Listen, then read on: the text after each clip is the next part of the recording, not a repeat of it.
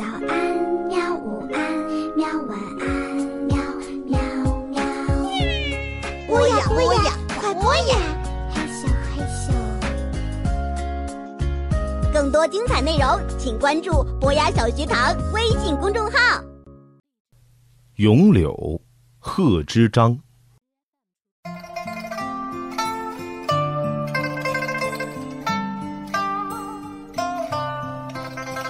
碧玉妆成一树高，万条垂下绿丝绦。不知细叶谁裁出？二月春风似剪刀。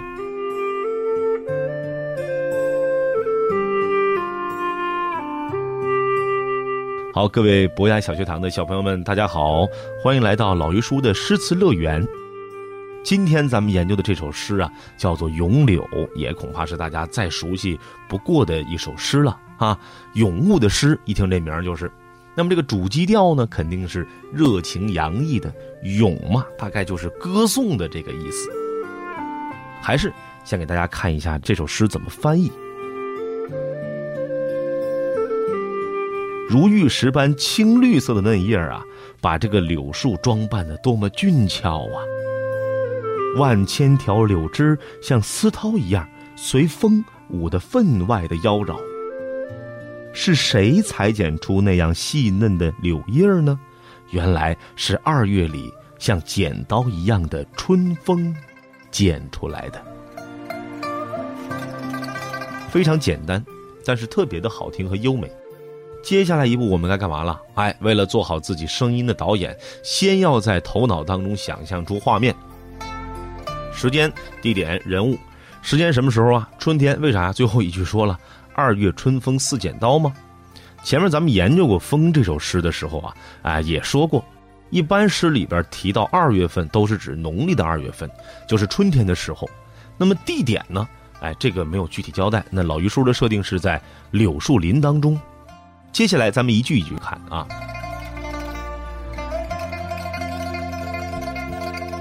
碧玉妆成一树高，写得好。有小朋友说哪儿好啊？咱们听啊，写的特别的生动形象。您先说碧玉，拿碧玉啊来比这个树，最直观的认识，碧玉就是绿色的玉石呗。咱们找找图片看一看，确实晶莹剔透。那尤其拿这个强光手电一照啊，感觉通体都透出绿光，特别的好看，特别的美。但是我说这是第一层意思。其实我觉得还有一层意思啊，就是有一种说法，大家一定听过，叫做“小家碧玉”。这个“小家碧玉”说的是古代质朴美丽的贫家少女，把这个柳树就拟人化了，把它说成是旁边邻家的特别好看的一个小女孩儿，哎，拟人手法。有的小朋友可能会问说，也许人家诗人就是想说这个柳树像碧玉一样青葱翠绿呢？各位小朋友，可能你忘了后边那个词“装”，什么意思？打扮，什么人要打扮呢？少女呀。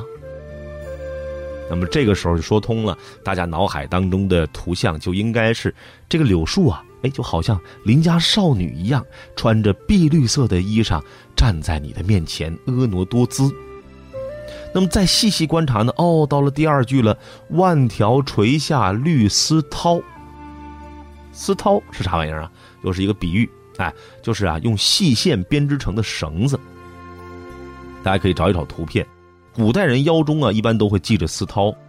这个柳树的柳条弯弯的下垂，那么就像是丝绦一样飘摆在空中，进而呢，这个小家碧玉的形象就更加丰满了。还看到了她的衣着打扮，一身的碧绿不说，她还系着一条绿色丝绦呢。那么紧接着一句，不知细叶谁裁出？到这儿，各位小朋友们就发现了，这个诗人在写柳树的时候啊，哎，是由总而分的。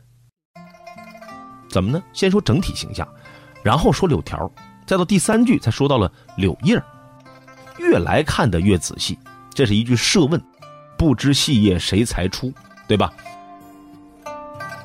设问的意思是什么？有问有答，那是设问。哎呀，这么好看的像眉毛一样的柳叶，它是谁裁剪的呢？诗人马上自己给出答案。原来啊，是那春天的剪刀让这一切都美好如初。而这里呢，诗人也是用拟人的手法来描写的春风。说到这儿，咱们再来重复一下关键的点。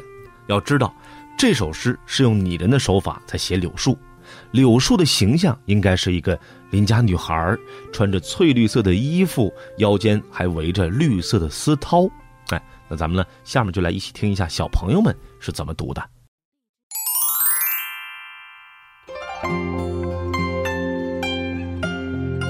《咏柳》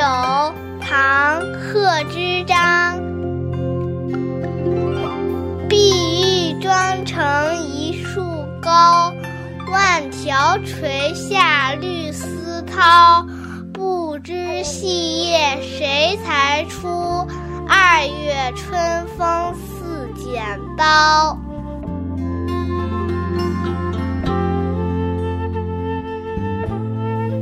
《咏柳》唐·贺知章，碧玉妆成一树高，万条垂下绿丝绦。不知细叶谁裁出？二月春风似剪刀。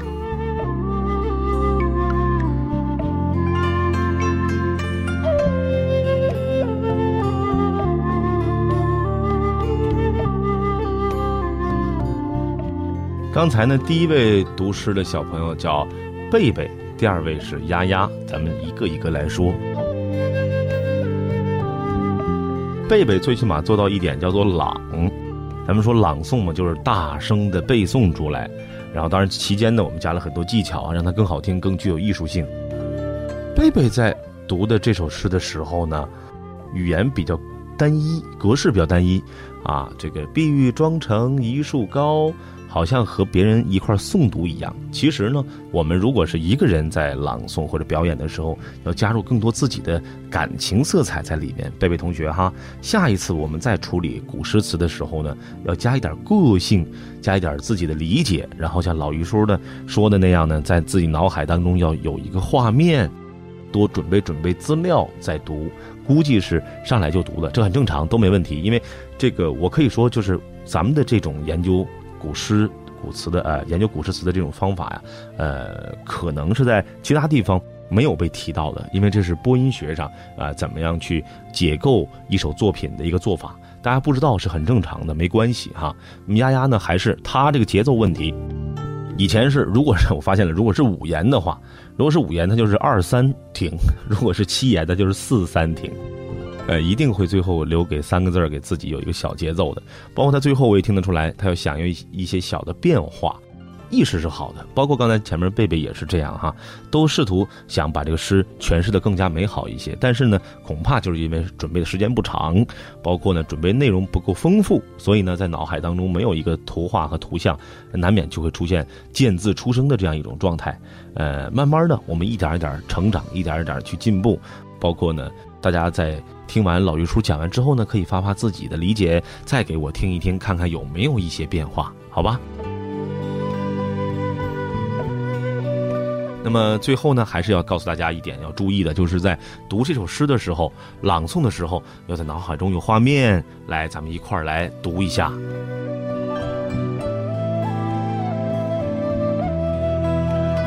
《咏柳》，贺知章。